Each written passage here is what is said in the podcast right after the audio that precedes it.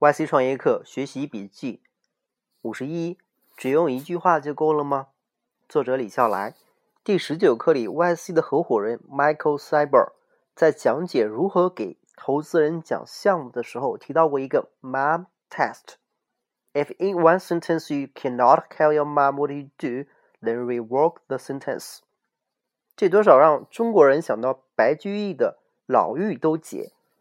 事实上，所有的老妪都不是无知的，毕竟活得久，看得多，偶尔想想也有可能成精。要不然也不会有老妪给李白讲“只要功夫深，铁杵磨成针”的道理。只用一个简单的句子就说清楚一个复杂的故事，确实不是一件很容易的事情。我最初注意到这是一个需要刻意训练才能习得的本领，是在看各种电影杂志的时候，我发现有些影评高手。总是可以做到一句话就巧妙的讲完，更高的高手竟然可以做到同时并不剧透。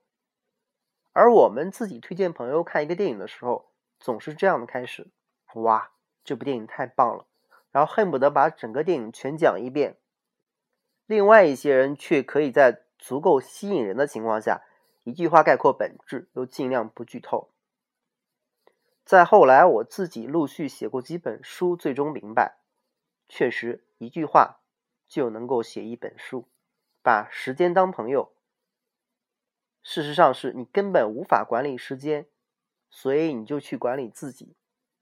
可是，在描述项目时，我自己的经验是，确实很难做到一句话讲清楚，更别提给大妈讲清楚了。想象一下吧，我参与的一个创业项目是这样的，它是一个。基于区块链技术进行版权鉴定和分发的去中心化服务，概念量如此集中的一句话，分明不是大妈们可以听懂的。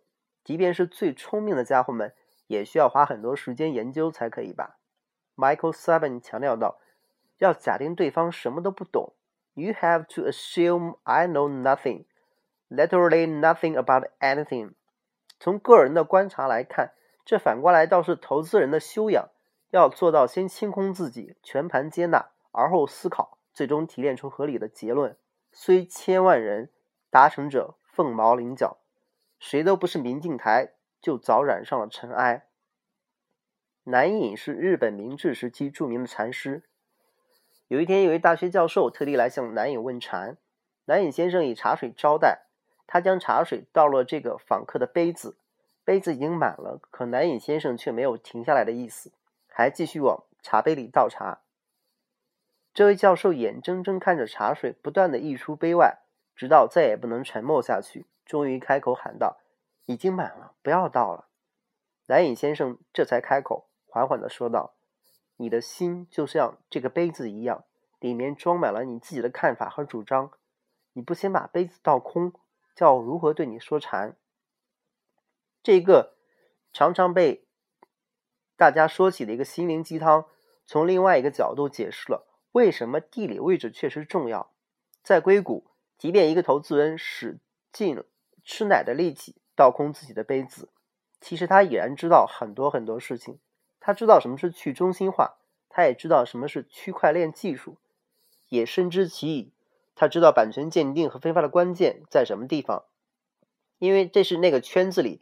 最近一段时间，大家天天讨论的东西，在波士顿可能没有几个人在意这些概念，在中国黑龙江海林市，那根本就是没人在意。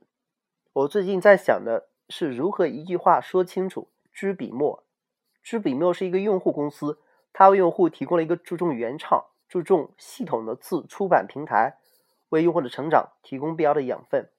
虽然只用了一个句号，可它分明是三句话呀。只用一句话说清楚，我真的做不到。